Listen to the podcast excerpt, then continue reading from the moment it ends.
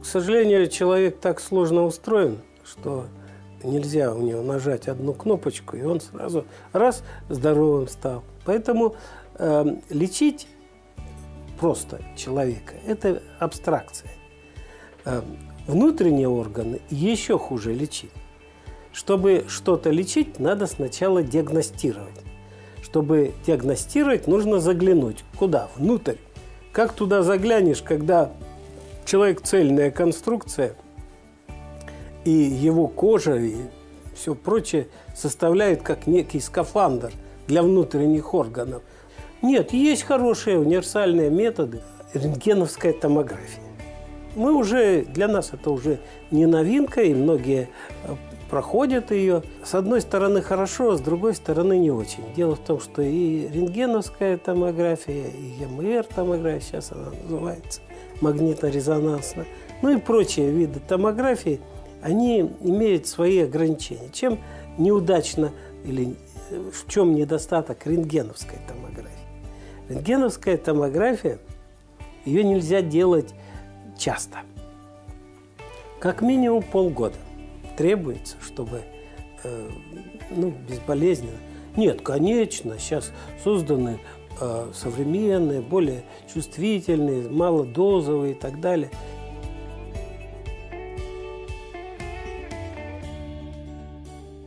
Чем она интересна? Во-первых, прежде всего тем, что радиоволны э, проникают на разные глубины, разные частоты, разные э, проникают на разные глубины. Скажем, вот излучение сотового телефона, которое мы пользуемся, оно проникает на 1-2 миллиметра. Там э, борцы за, э, так сказать, экологию выступают, доказывают. Ой-ой-ой, он там слишком много говорил по телефону. Но сейчас это не проблема. Во-первых, телефон можно в карман засунуть, а самому говорить по, по наушникам, с помощью наушников, микрофона. Так что это безопасно. Но организм и так защищен. Чем, как, почему? Дело в том, что э, внутри организма очень много воды. Человек как огурец. Наполнен водой. Вода, а вода – это такая бяка, которая поглощает радиоволны. И в результате радиоволны не доходят до чего. Но с другой стороны, есть такие длинные волны, такие частоты, которые очень насквозь проходят. Кровеносные сосуды у человека располагаются не по поверхности, а внутри. И таким образом что получается?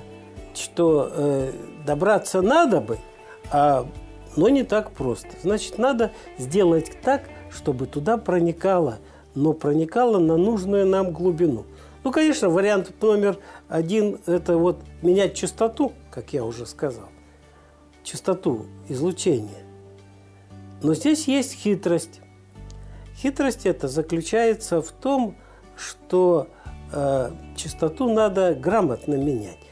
Э, значит, низкие частоты проникают глубоко, насквозь пронизывают. А высокие частоты в первых миллиметрах теряются. Что же делать?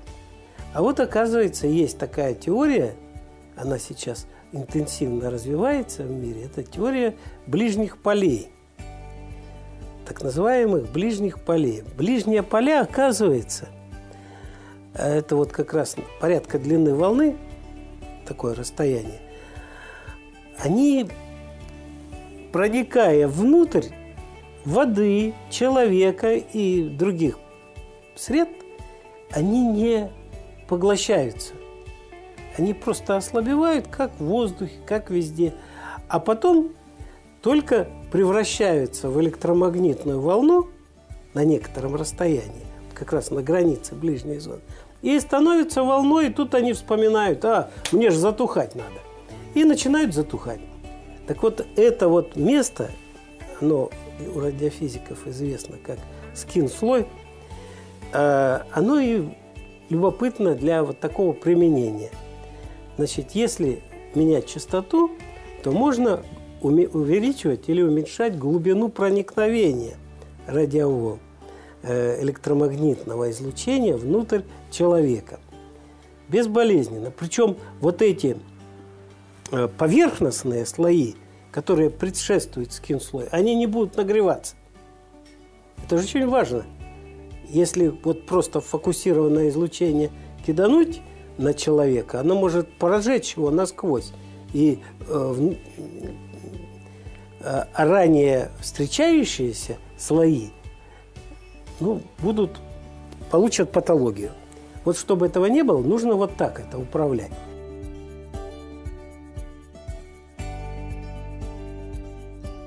Вот мы сейчас выполняем э, ну, один готовим другой грант, э, который вот как раз на это направлены. То есть э, не инвазивная томография, зондирование, диагностика. Ну вот первая проблема – это контроль уровня сахара в крови бесконтактно, без э, разрезания, без входа внутрь человека. Это очень сложная проблема. На самом деле э, порядка нескольких сотен есть публикаций на этот счет в мире. И все говорят, мы уже почти создали. Недавно он Сколково выступили. О, мы разработали технологию, чтобы э, вот бесконтактно измерять сахар. Ничего подобного. Каждая страна имеет пока порядка 50 вот таких грантов, не грантов, а этих патентов на э, вот эти устройства. И все они работают очень плохо. Поэтому по-прежнему э, измеряют сах, сахар с помощью прокола крови, забора и так далее. Но мы не по одному направлению идем, по нескольким маммографиям. Э, женских грудей. В чем там штука? Дело в том, что э, патологии, которые там возникают э, в груди, они э, на начальной стадии стопроцентно могут быть вылечены. Так говорят медики. Но стоит чуть-чуть прозевать вот эту раннюю стадию, становится все проблематичнее и проблематичнее лечение – вот этих, этой патологии, приходится вплоть до того, что удаляют. А почему такая проблема? Дело в том, что рентгеновская томография не чувствует вот эти патологии на ранней стадии. Эм, прежде всего, патология возникает в изменении водонаполненности тканей. Больная клетка отличается от здоровой клетки в тем, что, грубо говоря, больная много пьет – а здоровая клетка мало пьет и умеренно. Короче, живет полноценной жизнью. И вот в результате рентгеновская томография не чувствует разницы в изменении влаги. Она чувствует в изменении плотности. Когда начинает образовываться патология, она уплотняется, становится более плотной, и тогда ее чувствует рентген – а радиоволны чувствуют на ранней стадии, потому что они прежде всего на воду обращают внимание. Много воды, мало воды. А речь идет о создании вот такого томографа, который бы не по плоскости сканировал, а вот по поверхности подобной груди. И чтобы женщина при этом не испытывала дискомфорта. Но это очень перспективное направление – Сейчас мы его пытаемся развивать всесторонне, как можем. Но та стадия, когда э, радоваться рано, огорчаться уже поздно.